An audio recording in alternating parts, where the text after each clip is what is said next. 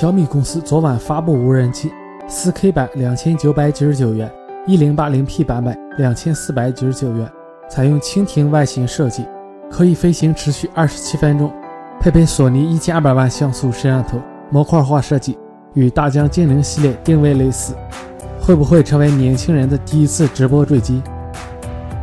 美国自行车团队正在准备里约奥运会的备战，现在通过 AR 智能眼镜进行新的训练。目前，Solos 已经同团队取得合作，佩戴这款眼镜进行训练。通过增强现实技术，可以在骑行的过程中显示心率、节奏等相关信息。此外，Solos 还能同其他应用进行配对，提供更详细的数据支持。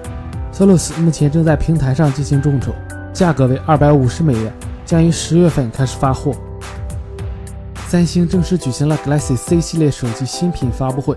发布了 Galaxy C5 以及 Galaxy C7 两款中国特供手机新品。外观设计方面，三星 Galaxy C 系列主打年轻市场，采用一体金属机身设计，2.5D 玻璃圆弧腰身，手机中框的设计上有切割工艺。厚度方面，Galaxy C5、Galaxy C7 的厚度达到了6.7毫米，整机非常薄。配置方面是现在中端手机的配置，刚刚好，毕竟大三星还是要溢价的。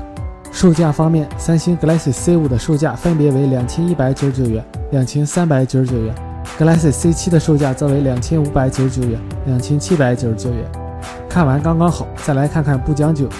一加手机三出现在了工信部信息网站中，首次采用了全金属机身，机身正面采用 2.5D 玻璃，配备5.5英寸 1080P 全高清 AMOLED 屏幕，高通骁龙820处理器。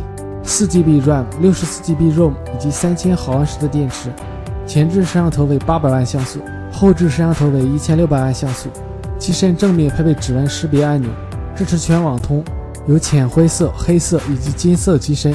当然了，可能不会缺少各种材质的官方保护套。同样是旗舰，传闻将于六月一日上市的格力手机二代也获得了工信部的入网许可，六英寸两 K 屏幕和骁龙八二零。其他方面也都与此前曝光的信息一致，售价三千三百元，也和其高端的定位一致。而有报道称，董明珠希望该机每天卖十万台。各位有没有打算支持一下董阿姨呢？